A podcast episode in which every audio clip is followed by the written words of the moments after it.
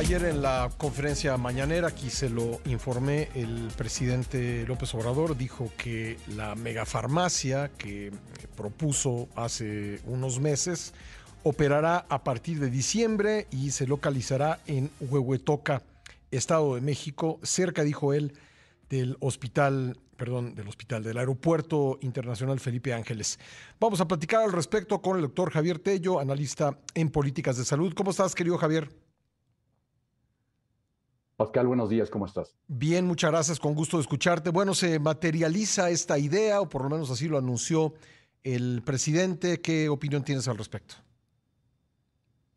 Bueno, como lo he venido diciendo desde, desde el mes de octubre, Pascal, esto es un disparate. Eso es como lo puedo yo decir. Y es además producto de una ocurrencia, y no lo digo yo, tú recuerdas que el presidente dijo, anoche se me ocurrió que, y de ahí se desató todo y lo he repetido en varias ocasiones. Primero que nada, ¿por qué es un disparate? Porque no es la solución.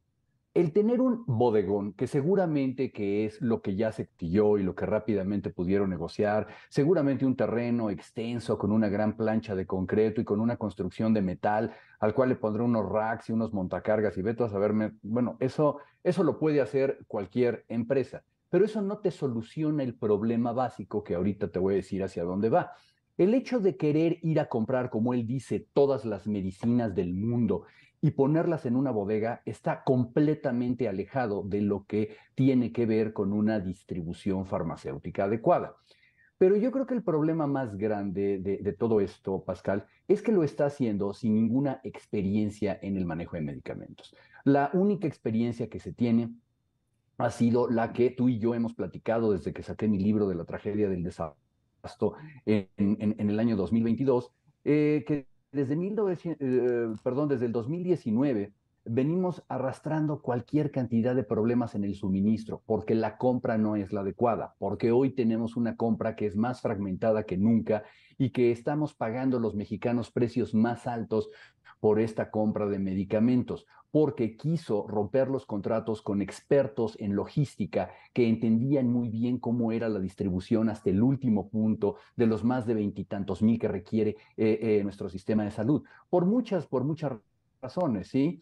Eh, es una administración que no entiende sobre el manejo de los inventarios farmacéuticos, no entiende de fechas de caducidad, de controles de temperatura, de lo que se llama y se le denomina hasta el día de hoy en las empresas distribuidoras más grandes del mundo, picking and packing, que es la capacidad de poder entregarte un pallet de medicamentos o una caja con tres cajitas de medicinas exactamente lo que esté pidiendo cada uno de los puntos de dispensación. Es una labor titánica que no en balde vale más de 400 mil millones de dólares en el mundo y lo quiere hacer con la mano amarrada el gobierno mexicano.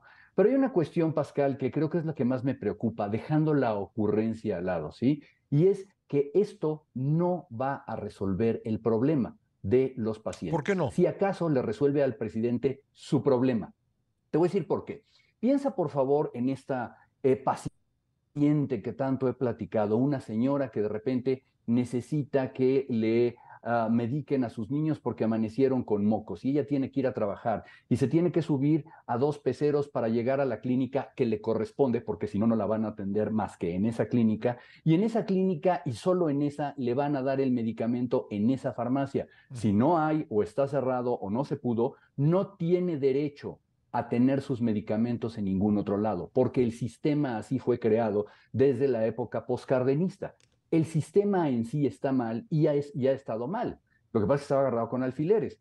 ¿Cómo lo resolverían en Dinamarca, en esta mítica Dinamarca que quiere el presidente Pascal? Bueno, los pacientes podrían ir, número uno, al médico que quisieran, pero ese es objeto de otra plática, pero saldrían con una receta a la farmacia de la esquina, a la farmacia comercial, sea que la haya puesto quien quieras, a buscar su medicamento, le darían un medicamento normal como el que toma toda la gente y se lo cobrarían al gobierno. Y eso tiene que ver con eh, negociaciones de precio. Esto no se trata de eh, hacer que nadie se vuelva más rico, ni mucho menos, ¿no? Se trata de facilitarle la vida a los pacientes.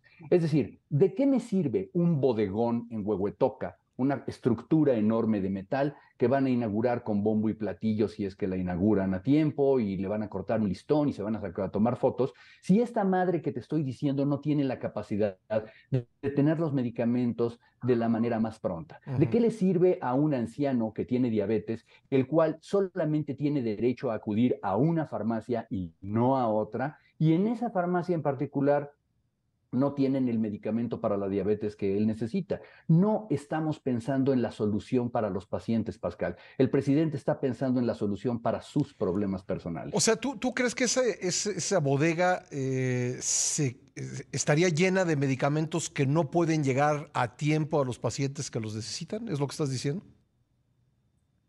Si llegan a adquirir todos los medicamentos, que es además un anatema completo, porque, número uno, en ningún lugar, en ningún sistema de distribución de insumos para la salud necesitas tener todo. Los medicamentos se fabrican por lotes y estos lotes, es decir, los fabricantes, Pascal, no los tienen ahí a disposición para, para enviártelos, ¿sí? Los se mandan a hacer dependiendo de pedidos, dependiendo de la, de, la demanda de fabricación, de un rolling forecast que mm. ellos le, le, llaman, un pronóstico de, de movimiento de sus productos.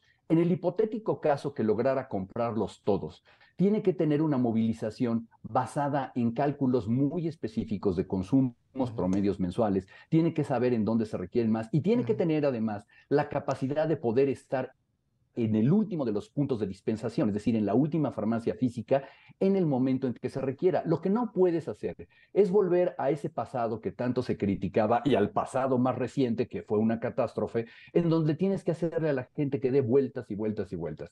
Mira, Pascal, en ningún sistema de salud que tú me pongas en este momento enfrente del mundo tienen ese sistema. México, por algún motivo, tiene este sistema que te digo que es ah, un, reducto del poscardenismo, en donde le damos en la mano a los pacientes. Lamentablemente estamos acostumbrados a pensar así porque así nos, nos educaron, así crecimos. Pero la realidad es que en todos los países del mundo, las farmacias comerciales, las farmacias de la esquina, surten a los pacientes y ellos le cobran ese medicamento al gobierno. Es como debería de suceder, pero otra vez no, estamos pensando en los pacientes. Si lo que yo quiero es que esta hipotética madre o este anciano puedan tener sus medicamentos, voy a resolverles el problema a ellos. Un bodegón con medicinas que no van a poder eh, eh, administrar, carentes de un software adecuado, de toda la eh, experiencia que tienen empresas de clase mundial distribuyendo medicinas, haciendo un esfuerzo para que lleguen, no sabemos con qué día, seguramente van a terminar contratando a los distribuidores que estaban antes del 2019, estos que acusaron de corrupción, porque son los únicos que tienen capacidad de hacerlo, pero si no resuelves ese problema famoso de la última milla en la cual tienes que llegar a la farmacia de la clínica de Pemex de Nanchital, no vas a poder eh, resolverle el problema a los pacientes. Pero pues es obvio que los pacientes no son los que importan. Quedó muy, muy claro, eh, Javier. Una cosa es adquirir los medicamentos, saber, saber cuáles son los que se necesitan, en qué cantidad, y eh, otra cosa es, es que ese medicamento llegue a tiempo a donde se, se requiere. Son, digamos, pues distintas piezas de un mismo rompecabezas. Te agradezco mucho que nos hayas acompañado, querido Javier. Un abrazo, Pascal, que estés muy bien. El doctor Javier Tello, analista en políticas de salud.